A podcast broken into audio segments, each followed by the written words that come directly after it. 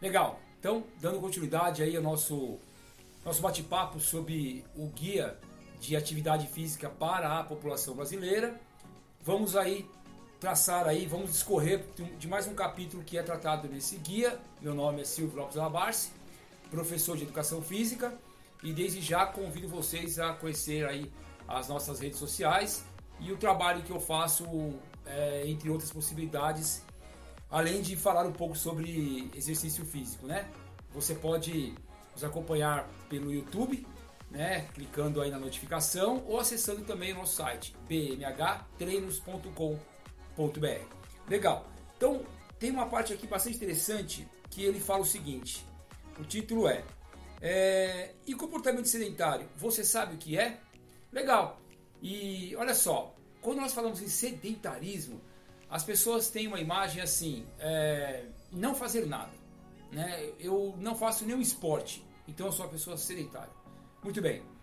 Se pensarmos num, num objetivo de ganhar condicionamento físico de uma forma mais elevada, se pensarmos numa competição esportiva, se pensarmos nos atletas profissionais, atletas olímpicos, esses caras são um extremo, né? E quanto mais vai tendo a exigência do corpo, mais qualificado fica o organismo dessa pessoa. Embora quando nós falamos de alto rendimento, há algumas considerações aí no caminho, mas não vem ao caso agora.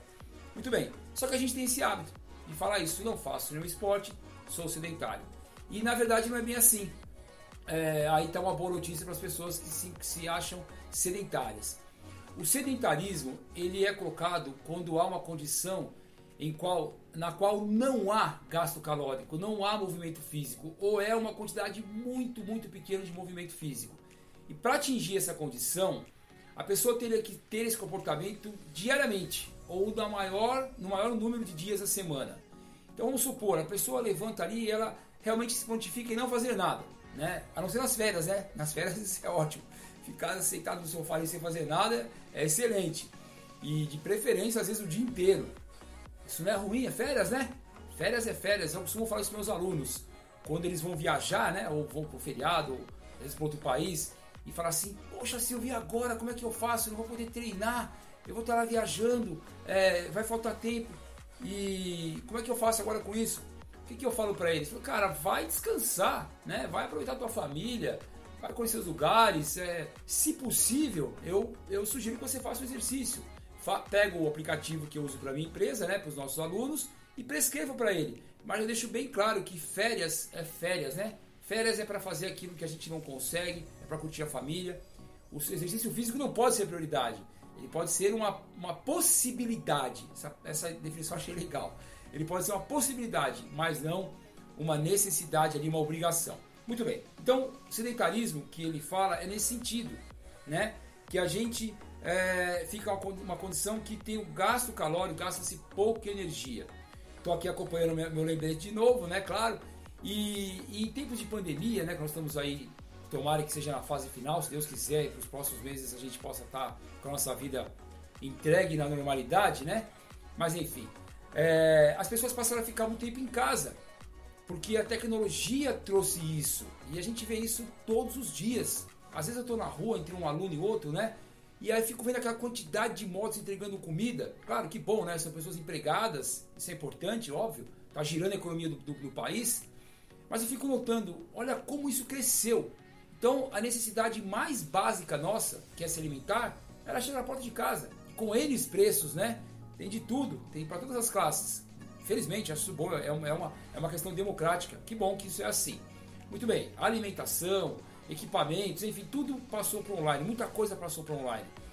E o serviço, as pessoas passaram a ficar dentro de casa. O próprio celular, né, que a gente usa no dia a dia, é um equipamento extraordinário no sentido de praticidade, né? Como agora, por exemplo, eu estou gravando meus vídeos, é, daqui a pouco eu posso verificar meus arquivos, tudo isso na, literalmente na, na, em uma das nossas mãos, né? E isso faz com que, que a gente se torne mais sedentário, fique mais tempo sem gastar energia. Então ele faz esse comentário e dá alguns exemplos, né? Ver televisão, ficar sentado. É, a partir disso, ele fala o seguinte: uma dica bem legal. Para que nós possamos quebrar esse, essa, essa ação contínua de ficar muito tempo com pouco gasto energético, ele faz uma sugestão bem legal. que ela já é conhecida, inclusive. Eu estou reforçando porque ela está no guia, né? A cada uma hora, procure parar cinco minutos. Cinco minutos. Às vezes, cinco minutos são essenciais, são fisiologicamente necessários, porque a gente tem que ir ao banheiro, né? Tem que tomar uma água, é, não tem jeito. Tem uma hora que a gente não consegue aguentar, né? Então isso conta, sabia? É, às vezes você dá aquela pausa ali para alongar um pouco, para andar. Olha só uma dica para vocês. É, isso acontece comigo às vezes. Às vezes está concentrado ali numa tarefa, numa demanda no computador, fazendo ali um projeto. É, às vezes eu estou ali montando alguma aula e não sai, fica travado, eu não consigo entender, eu não consigo encontrar uma informação importante. Parece a cabeça entra no looping, né? Ela fica girando e você não sai. Para um pouco, né? Vou, tomo um café. Às vezes, se possível, saio do ambiente, vou para uma área externa. Ali você ouve um pássaro, é, às vezes buzina de monte, né? Na região de São Paulo é isso. Mas enfim, você consegue sair de, desse ambiente que está ali te, te forçando, está enquadrando você. E assim, do nada, você fala, putz, era isso, deixa eu voltar lá e resolver você consegue arejar um pouco seus pensamentos com poucos minutos. Poxa, professor, Silvio, é impossível, né? Eu tenho um trabalho que não para, eu tenho meu chefe ligando, a cair no WhatsApp, cair no e-mail, rede social, toda hora notificando. Só que assim, eu penso da seguinte forma: é, isso não acaba, né? Isso, isso é 24 horas por dia.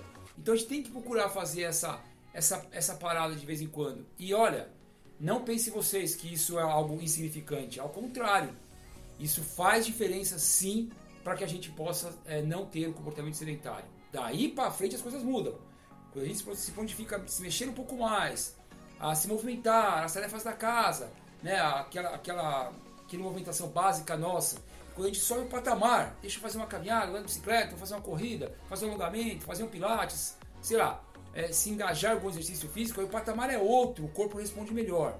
Então é isso. Sedentarismo, que é uma doença, né, já é considerado isso pela Organização Mundial de Saúde, a gente pode evitar, pelo menos fazendo o mínimo. Ou seja, se você não consegue fazer muita coisa, faça pouco, mas se mantenha em movimento.